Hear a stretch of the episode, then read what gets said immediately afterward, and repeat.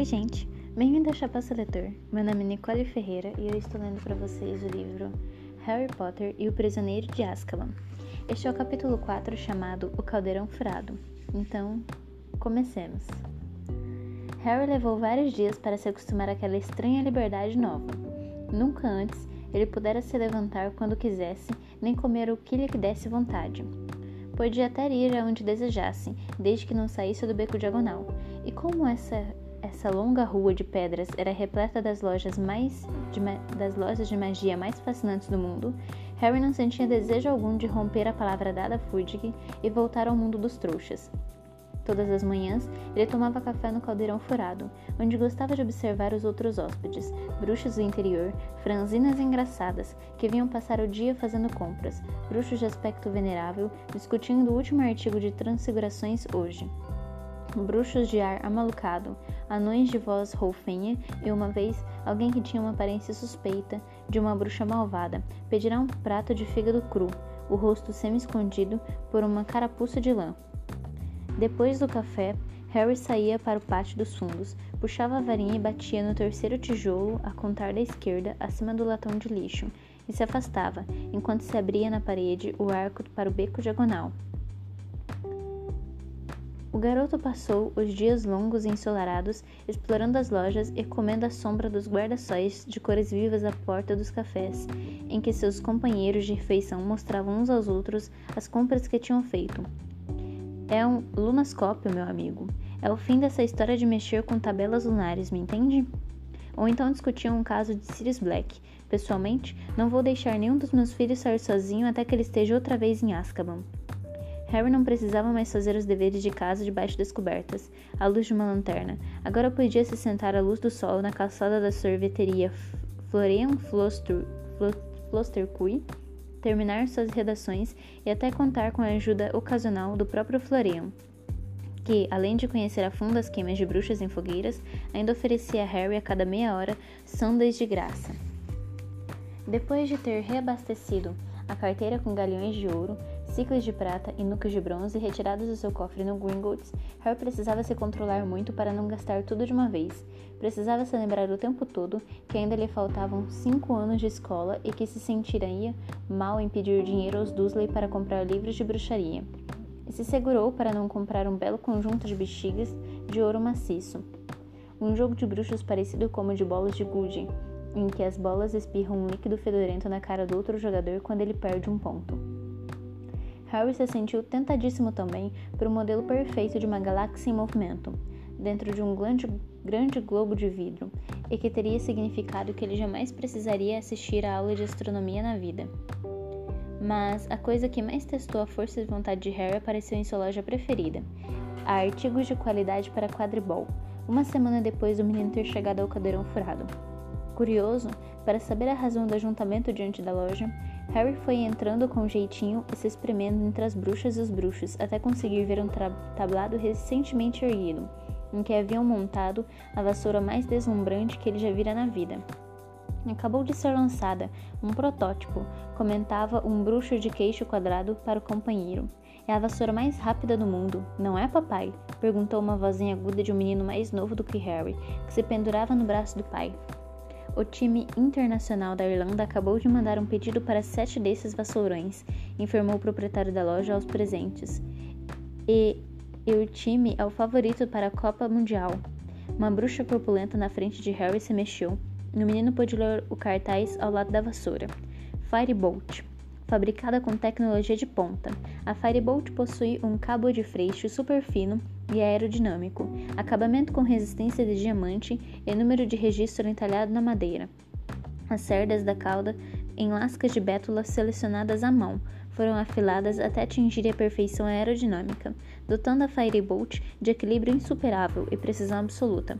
A Firebolt atinge 200, 240 km por hora em 10 segundos e possui um freio encantado irrefreável, ação, cotação a pedido.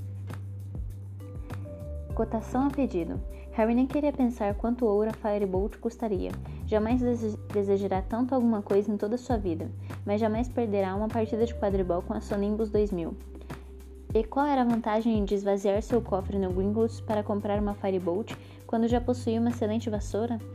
Harry não pediu a cotação, mas voltou quase todos os dias depois disso só para admirar a Firebolt. Havia, no entanto, coisas que Harry precisava comprar. Ele foi a, bo a bótica para reabastecer seu estojo de ingredientes para poções, e como agora suas vestes escolares estavam vários centímetros mais curtas nos braços e nas pernas, ele visitou a Madame Malkin, roupas para todas as ocasiões e comprou novos uniformes. E o mais importante, tinha que comprar os novos livros para o ano letivo, que incluiriam duas novas matérias: trato de criaturas mágicas e adivinhação. Harry teve uma surpresa quando parou para olhar a vitrine na livraria. Em vez da decoração habitual com livros de feitiçaria gravados a ouro, do tamanho de lajotas, havia uma grande gaiola de ferro, com 100 exemplares de O Livro Monstruoso dos Monstros. Páginas arrancadas voavam para todo lado, enquanto os livros se agrediam e se atracavam em furiosas lutas livres e mordidas agressivas. Harry puxou a lista de livros do bolso e consultou-a pela primeira vez. O livro monstruoso dos monstros estava rolado como livro-texto para a matéria de trato de criaturas mágicas. Agora ele compreendia porque Harry dissera que o livro futuramente seria útil. Sentiu alívio. Andará imaginando se o amigo ia querer ajudar, ia querer ajuda para cuidar de um novo bicho de estimação apavorante. Quando Harry entrou na Floreis e Borrões, o gerente veio correndo ao seu encontro. Hogwarts? perguntou o homem sem rodeios. Veio comprar os seus livros? Vim, preciso. Sai do caminho, disse o gerente apontando, a, empurrando Harry para o lado com impaciência. Em seguida puxou um par de luvas muito grossas, apanhou um bengalão nudoso e rumou para a porta da gaiola em que estavam os exemplares, o livro monstruoso dos monstros. Espera aí, disse Harry depressa, já tenho um desses. Já? Uma expressão de imensa alívio espalhou-se pelo rosto do, do gerente. Graças a Deus, já fui mordido cinco vezes esta manhã. Um barulho alto de papel rasgado cortou o ar. Dois livros monstruosos tinham agarrado um terceiro e começavam a destruí-lo. Parem com isso! Parem com isso! exclamou o gerente, enfiando a bengala pelas grades e separando os livros à força. Nunca mais vou ter essas coisas em estoque. Nunca mais. Tem sido, tem sido uma loucura. Pensei que já tínhamos visto o pior quando compramos 200 exemplares de O Livro Invisível da Invisibilidade. Custaram uma fortuna e nunca achamos os livros. Bem, tem mais coisas em que possa lhe servir? Tem, disse consultando a lista de livros. Preciso de Esclarecendo o Futuro com Cassandra Vabalstak. Ah, vai começar a estudar adivinhação? perguntou o gerente, descalçando as luvas e conduzindo Harry ao fundo da loja, onde havia um canto reservado para esse assunto. Em uma mesinha estavam empilhados os livros, livros como Prevendo o Imprevisível, Proteja-se contra choques e bolas rachadas quando a sorte se transforma em azar. Aqui está, disse o gerente, que subirá em um es escadote para apanhar um livro grosso, encadernado de preto, esclarecendo o futuro. Um bom guia para todos os métodos básicos de adivinhação do futuro: quiromancia, bolas de cristais, tripas de, tripas de aves. Mas Harry não estava escutando.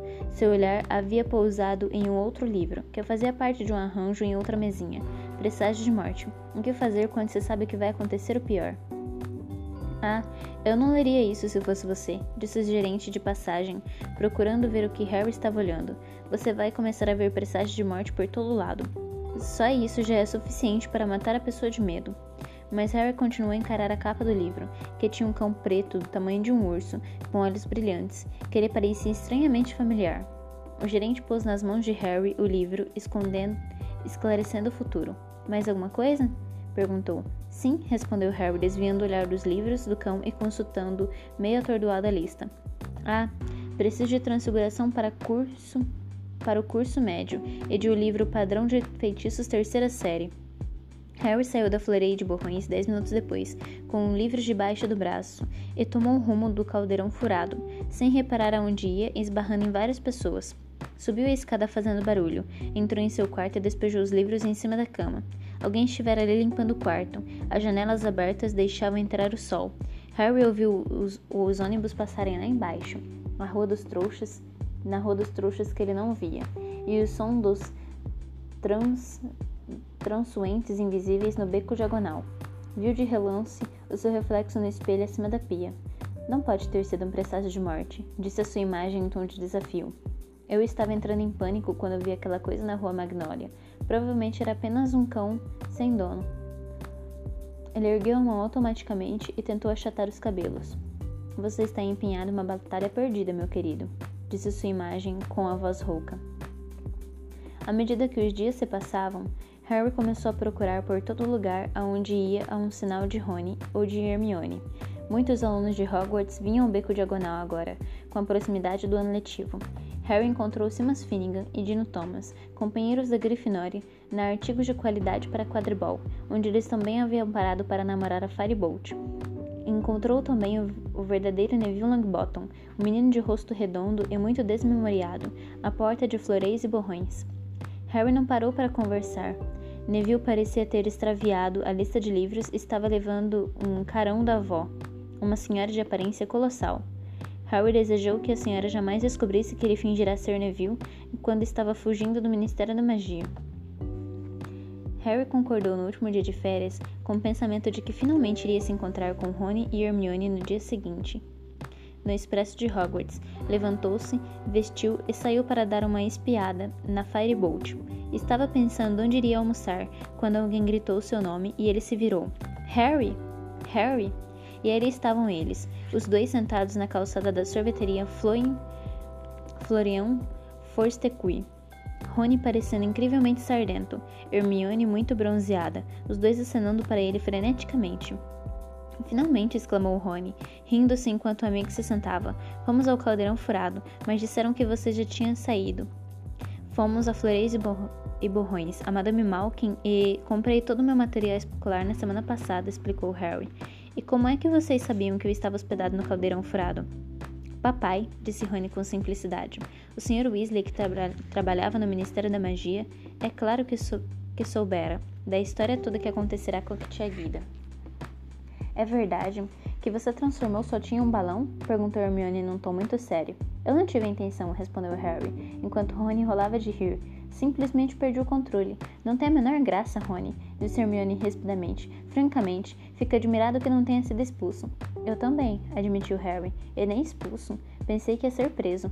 E olhou para Rony. Seu pai não sabe por que Fudge não me castigou, sabe? Provavelmente porque era você, não é? Rony sacudiu os ombros ainda rindo. O famoso Harry Potter e tudo mais. Eu nem gostaria de ver o que o Ministério da Magia faria comigo se eu transformasse minha tia em um balão. Mas não se esqueça, eles teriam que me desenterrar primeiro, porque a mamãe já teria me matado antes. Em todo caso, pode perguntar ao papai hoje à noite. Estamos hospedados no Caldeirão Furado também. Assim você pode ir para a estação King Cross conosco amanhã. Hermione também está lá. A garota confirmou com a cabeça radiante. Mamãe e papai me deixaram lá hoje de manhã com todas as minhas coisas de Hogwarts. Fantástico! exclamou Harry feliz. Então você já comprou os livros e todo o resto? Olha só para isso, disse Rony tirando uma caixa comprida e fina de uma sacola e abrindo-a. Uma varinha nova em folha, 35 centímetros e meio, salgueiro, contendo um fio de cauda de unicórnio. E compramos todos os nossos livros. Ele apontou para uma grande saca embaixo da cadeira. E aqueles livros monstruosos, hein? O balconista quase chorou quando dissemos que queríamos dois. E isso tudo o que é, Mione? perguntou Harry, apontando apontando não para uma, mas para três sacas estofadas na cadeira junto à amiga. Bom, é que eu vou fazer mais matérias novas do que vocês, não é? Comprei os livros de aritmancia, de trato de criaturas mágicas, de adivinhação, de estudos das runas antigas, de estudo dos trouxas. Para que é que você vai fazer estudos dos trouxas? Respondeu, perguntou Hermione, revirando os olhos para Harry.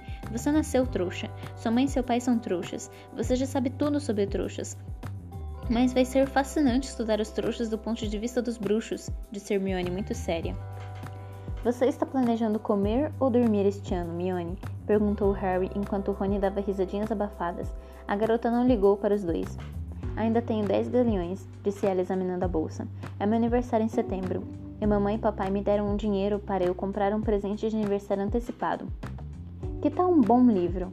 perguntou Rony inocentemente. Não, acho que não, disse Hermione controlando-se. O que eu quero mesmo é uma coruja. Quero dizer, Harry tem a Oedipus e você tem Errol. Não tenho não, respondeu Rony. Arrow é uma coruja da família. meu mesmo só tenho perebas. e tirou o rato de estimação do bolso. Quero mandar examinar ele, acrescentou, pousando Perebas na mesa em que estavam sentados. Acho que o Egito não fez bem a ele. Perebas estava mais magro do que de costume, e seus bigodes pareciam decididamente caídos. Tem uma loja para criaturas mágicas ali, disse Harry, que agora conhecia o beco diagonal como a palma da mão. Você podia ver se eles têm algum produto para o Perebas. Hermione podia comprar a coruja.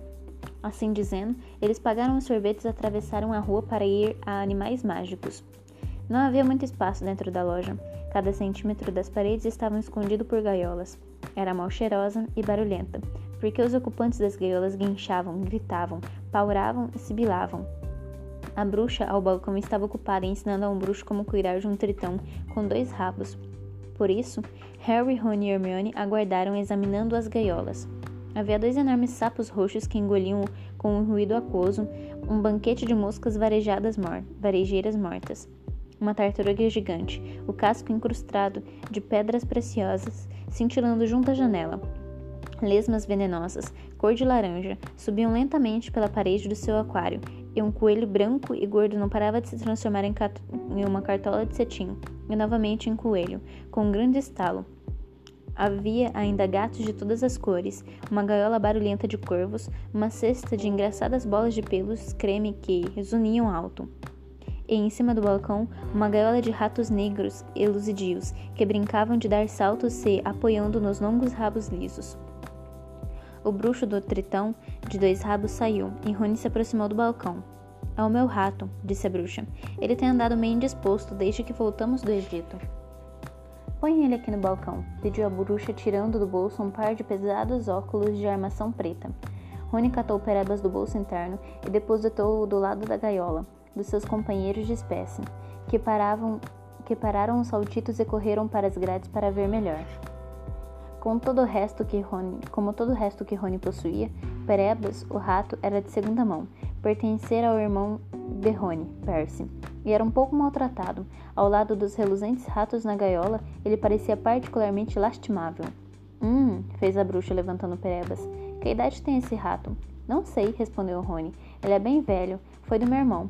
Que poderes ele tem? perguntou a bruxa examinando Perebas atentamente. Ah, a verdade é que Pereba jamais revelará o menor vestígio de poderes interessantes. O olhar da bruxa se deslocou da orelha esquerda, esfiapada de Perebas, para a pata dianteira que tinha um dedinho a menos, e deu um muxuxo alto. Este aqui já sofreu muito na vida, disse ela. Já estava assim quando Percy me deu, respondeu Rony se defendendo. Não se pode esperar que um rato comum ou rato de jardim como esse viva mais do que uns três anos, disse a bruxa. Agora, se o senhor estiver procurando alguma coisa mais resistente, talvez goste de um desses. Ela indicou os ratos negros, que imediatamente recomeçaram a saltar. Rony resmungou, resmungou, exibidos. Bem, se o senhor não quiser outro, pode examinar, pode experimentar um tônico para ratos, disse a bruxa levantando a mão embaixo do balcão e apanhando um frasquinho vermelho. Está bem, quanto. Ui! Rony se encolheu quando uma coisa enorme laranja saiu voando do teto da gaiola mais alta e aterrissou na cabeça dele. Em seguida avançou e bufou com violência para Perebas. Não, bichento! Não! gritou a bruxa, mas Perebas escapuliu entre as suas mãos como uma, como uma barra de sabão molhado, aterrissou de pernas abertas no chão e disparou para a porta. Perebas! berrou Rony correndo atrás do, do rato. Harry seguiu. Os dois levaram quase dez minutos para recuperar Perebas, que se refugiará embaixo de um latão de lixo à porta de artigos de qualidade para quadribol. Rony tornou a enfiar o rato trêmulo no bolso e se endireitou massageando os cabelos. Que foi aquilo? Ou um gato muito grande ou um tigre muito pequeno, disse Harry. Aonde foi a Mione? Provavelmente comprando a coruja. Eles refizeram caminho pela rua apinhada de gente até animais mágicos. Quando iam chegando, viram Hermione sair, mas ela não trazia coruja alguma. Seus braços envolviam com firmeza o enorme gato laranja. Você comprou aquele monstro? perguntou Rony boquiaberto. Ele é lindo, não é? disse Hermione radiante. Era uma questão de opinião, pensou Harry. A pelagem do gato era espessa e fofa, mas ele decididamente tinha pernas arqueadas e uma cara de poucos amigos, estranhamente amassada, como se tivesse batido de frente numa parede de tijolos. Agora que Perebas não estava à vista, porém, o gato ronronava satisfeito nos braços de Hermione. Mione, esta coisa quase me escalpelou, reclamou Rony. Foi sem querer, não foi, bichento? perguntou Hermione. E o que vai ser do Perebas? disse o menino apontando para o calombo no bolso do peito. Ele precisa de descanso e sossego. Como é que vai ter isto com esse bicho por perto? Isso me lembra que você esqueceu seu tônico para ratos, disse Hermione, batendo o frasco vermelho na mão de Rony. E, para de se preocupar, Bichento vai dormir no meu dormitório e Perebas no seu. Qual é o problema? Coitado do bichento, a bruxa disse que ele está na loja há séculos. Ninguém quis o gato. Por que será? perguntou Rony com sarcasmo, a caminho do caldeirão furado. Encontraram o Sr. Weasley sentado no bar, lendo o Profeta Diário. Harry! exclamou ele, erguendo a cabeça sorrindo. Como vai? Bem, obrigado, respondeu o garoto enquanto ele, Rony e Hermione se reuniam ao Sr. Weasley com todas as compras que tinham feito. O Sr. Weasley pôs o jornal de lado e Harry viu a foto de Sirius Black, agora muito sua conhecida, encarando-o. Então, eles ainda não pegaram o homem? perguntou. Não, respondeu o Sr. Weasley parecendo muito sério. O ministério não tirou do nosso trabalho, nos tirou do nosso trabalho normal para tentar encontrá-lo, mas até agora não tivemos sorte. Nós receberíamos uma recompensa se o apanhássemos? perguntou Rony. Seria bom ganhar mais um dinheirinho. Não seja ridículo, Rony, disse o Sr. Weasley, que a um olhar mais atento parecia muito tenso. Black não vai ser apanhado por um bruxo de 13 anos. Os guardas de Azkaban é que vão levá-lo de volta. Escreva o que eu digo. Naquele momento, a senhora Weasley entrou no bar, no bar, carregada de sacas e acompanhada pelos gêmeos. Fred e George que iam começar o quinto ano em Hogwarts. Percy, o recém-eleito monitor-chefe, e Gina, a caçula e única menina da família. Gina, que sempre teve um xodó por Harry, pareceu ainda mais constrangida do que de costume, talvez porque o menino lhe salvará a vida no ano anterior em Hogwarts. Ela ficou muito corada e murmurou um olá, sem olhar para Harry. Percy, porém, estendeu a mão solenemente como se ele e o colega jamais tivessem se encontrado, e disse: Harry, que prazer em vê-lo. Olá, Percy, respondeu Harry tentando conter o riso. Você está bem, espero. Continuou Percy pomposo durante o aperto de mãos. Parecia até que estava sendo apresentado ao prefeito. Muito bem, obrigado.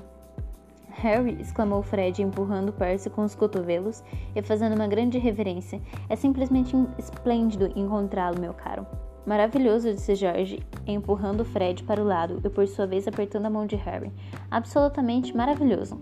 Agora chega, interrompeu-os a a senhora Weasley. Mãe! exclamou Fred, como se tivesse acabado de avistá-la, apertando-lhe a mão também. É realmente formidável encontrá-la. Eu já disse que chega, disse a senhora Weasley, descansando as compras em uma cadeira vazia. Olá, Harry, querido. Suponho que tenha sabido das nossas eletrizantes novidades. Ela apontou para o distintivo de prata novinho em folha no peito de Percy. O segundo monitor-chefe na família, exclamou inchada de orgulho. E o último, resmungou Fred para si mesmo. Não duvido nada, disse a senhora Weasley franzindo a testa de repente. Estou reparando que até hoje vocês dois não foram promovidos a monitores. É, e para que é que nós vamos querer ser monitores? Perguntou Fred, parecendo se indignar até com a própria ideia. Isso tiraria toda a graça da vida. Gina abafou o riso. Vocês deveriam dar um exemplo melhor para sua irmã, ralhou a senhora Weasley. Gina tem outros irmãos para dar exemplo, mãe, disse Percy com altivez. Vou mudar de roupa para o jantar. Ele desapareceu e Jorge deixou escapar um suspiro. Bem que a gente tentou trancar ele numa pirâmide, disse Harry, mas mamãe fraglou a gente no ato. O jantar aquela noite foi muito agradável. Tom, o dono do bar hospedaria, juntou as três mesas da sala e os sete Weasley, Harry e Hermione traçaram cinco pratos maravilhosos. Como vamos para a estação King Cross amanhã, papai? perguntou Fred, quando enfiavam a colher em um suntuoso pudim de chocolate. O ministério vai mandar dois carros, disse o Sr. Weasley. Todos ergueram os olhos para ele. Por quê? perguntou Percy curioso. Por sua causa, Percy, disse George, disse George sério. E vão botar bandeirinhas em cima dos capôs com as letras TC, se, significando tremendo chefão, completou Fred. Todos, à exceção de Percy e da Sra. Weasley, deram risadinhas baixando os, o rosto para os pudins. Por que é que o ministério vai mandar carros, pai? Percy repetiu a pergunta num tom muito digno. Bem, como nós temos como não temos mais nenhum, disse o Sr. Weasley, e como trabalho lá, eles vão me fazer esse favor. Sua voz era displicente, dis displicente, mas Harry não pôde deixar de notar que as orelhas do Sr. Weasley tinham ficado vermelhas, iguais a de Rony quando o pressionavam. E ainda bem, disse a Sra. Weasley animado. Vocês fazem ideia de quanta bagagem tem juntos? Que bela figura vocês fariam no metrô dos trouxas. Todo mundo já está de mala pronta ou não? Rony ainda não guardou todas as coisas novas no malão, disse Percy com voz de sofredor. Largou tudo em cima da minha cama. É melhor você subir e guardar tudo direito, Rony, porque nós vamos, não vamos ter tempo amanhã cedo, disse a senhora Weasley alto para o filho sentado mais longe. Rony amarrou a cara para Percy. Depois do jantar, todos se sentiram satisfeitos e cheios de sonos. Um a um, foram subindo para os quartos para verificar as coisas para o dia seguinte. Rony e Percy estavam hospedados no quarto ao lado de Harry. Ele acabará de fechar e trancar o seu malão quando ouviu vozes zangadas através da parede e foi ver o que estava acontecendo. A porta do quarto 12 estava entreaberta e Percy gritava: Estava aqui, em cima da mesa da cabeceira. Eu tirei para polir. Eu não peguei, está bem? berrava Rony em resposta. O que está acontecendo? perguntou Harry. Meu distintivo de monitor-chefe sumiu, respondeu Percy, virando-se irritado para Harry. E o tônico para ratos de perebas também, falou Rony, jogando as coisas para fora do malão para procurar. procurá-lo. Acho que acho que deixei o frasco no bar. Você não vai a, nenhum, a lugar nenhum até achar meu distintivo, berrou Percy. Eu vou buscar o remédio do Perebas. Já fiz a mala, disse Harry a Rony e desceu. Harry estava no corredor a meio, do caminho, a meio caminho do bar, agora mal iluminado, quando viu outras duas vozes zangadas que vinham da sala. Um segundo depois, ele as reconheceu como sendo, sendo as do senhor e da senhora Weasley. Hesitou, sem querer que eles soubessem que os ouvira, ouvirá discutindo, mas a menção de seu nome o fez parar, e num segundo momento se aproximar da porta da sala. Não faz sentido não contar a ele, o Sr. Weasley dizia veemente. O garoto tem o direito de saber. Tentei dizer isso ao Fudge, mas ele insiste em tratar Harry como uma criança. O menino já tem 13 anos e, Arthur, a verdade iria aterrorizar Harry disse a senhora Weasley com a voz esganiçada. Você quer mesmo mandar Harry de volta à escola com essa ameaça pairando sobre a cabeça dele? Pelo amor de Deus, ele está feliz sem saber de nada. Não quero fazê-lo infeliz. Quero deixá-lo sobre aviso, retrucou o Sr. Weasley. Você sabe como são o Harry e o Rony andando por aí sozinhos. Já foram parar na, na Floresta Proibida duas vezes, mas Harry não pode fazer isso este, este ano. Quando penso que poderia ter acontecido a ele na noite em que fugiu de casa, se o Noitebus não tivesse o apanhado, aposto que ele estaria morto antes do ministério encontrá-lo. Mas ele não está morto, está são e salvo. Então qual é o sentido, Molly? Dizem que Sirius Black é doido. Talvez seja, mas ele foi suficientemente esperto para fugir de Azkaban. E isto é uma coisa que todos supõem que seja impossível. Já faz três semanas nem sinal dele e não dou a mínima para o que Fudge vive declarando ao profeta diário. Estamos tão próximos de apanhar Black quanto estamos de inventar uma varinha que funcione sozinha. A única coisa que temos certeza é que Black está atrás de, mas Harry está perfeitamente seguro em Hogwarts. Achávamos que Azkaban era perfeitamente segura. Se Black foi capaz de sair de Azkaban, então é capaz de entrar em Hogwarts. Mas ninguém tem realmente certeza de que Black está atrás de Harry. Ouviu-se um baque seco na mesa e Harry não teve dúvida de que o Sr. Weasley tinha dado um soco na mesa.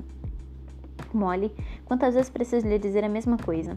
A impressão a imprensa não noticiou porque Fudge não queria que houvesse um escândalo, mas Fudge foi até Azkaban na noite em que Black fugiu. Os guardas lhe disseram que Black andava falando durante o sono. Havia algum tempo.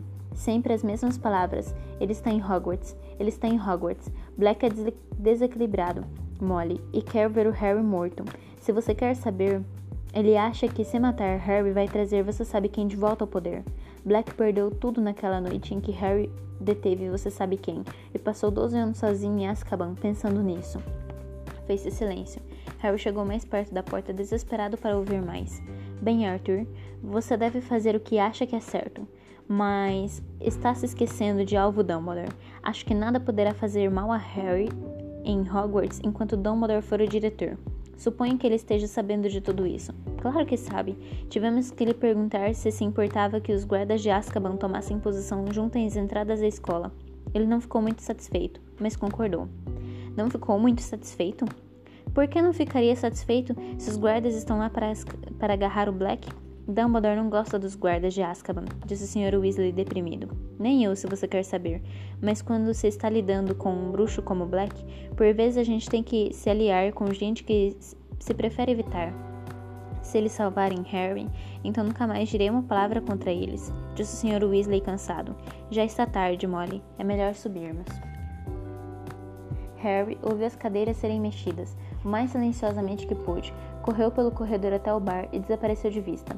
A porta da sala se abriu. Alguns segundos depois, o ruído de passos informou que o Sr. e a Sra. Weasley estavam subindo as escadas. O frasco de tônicos para rato estava deixado debaixo da mesa, a qual o grupo se sentará mais cedo. Harry esperou até a porta do quarto do Sr. e a Sra. Weasley se fechar. Depois tornou a subir levando o vidro. Encontrou Fred e George agachados nas sombras do patamar, rindo a, rindo a mais, não pôde rindo a mais não poder de ouvir Percy desmontar o quarto que ocupava com Rony, à procura do distintivo. Está conosco, sussurrou Fred a Harry. Andamos dando uma melhorada nele. No distintivo agora se lia tremendo chefão. Harry forçou uma risada. Foi entregar a Rony o frasco de tônico para ratos. Depois se trancou em seu quarto e foi se deitar. Então, Sirius Black estava atrás dele. Isso explicava tudo. Fudge ter sido indulgente porque ficará aliviadíssimo de encontrá-lo vivo. Fizera Harry prometer não sair do beco diagonal, onde havia um grande número de bruxos para vigiá-lo. E ia mandar dois carros do ministério para levá-los à estação no dia seguinte, de modo que os Weasley pudessem cuidar de Harry até ele embarcar no trem. Harry ficou deitado, ouvindo a gritaria abafada no quarto vizinho imaginando por que não se sentia mais apavorado. Sirius Black matará 13 pessoas com uma maldição. E o Sr. e a Sra. Weasley obviamente pensavam que Harry entraria em pânico se soubesse a verdade. Mas por acaso, Harry concordava inteiramente com o Sr. Weasley, que o lugar mais seguro da Terra era aquele em que Alvo Dumbledore acontecesse estar. As pessoas não diziam sempre que Dumbledore era a única pessoa de quem Lord Voldemort já tivera medo? Com certeza Black, sendo o braço direito de Voldemort, não teria também igual medo do diretor? E agora havia os guardas de Azkaban, de quem todos não paravam de falar. Eles pareciam deixar as pessoas paralisadas de pavor e, se estavam de prontidão a toda volta da escola, as chances de Black entrar lá pareciam muito remotas. Não, considerando tudo, a coisa que mais incomodava Harry era o fato de que suas chances de visitar Hogsmeade eram zero. Ninguém iria querer que Harry deixasse a segurança do castelo até Black ser apanhado.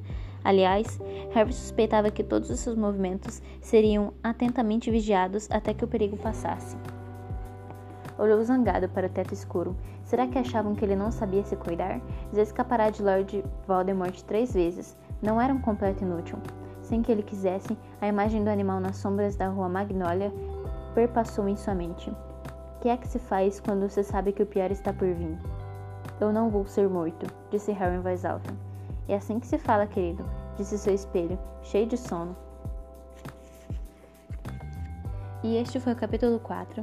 Espero vocês até o capítulo 5, chamado O Dementador.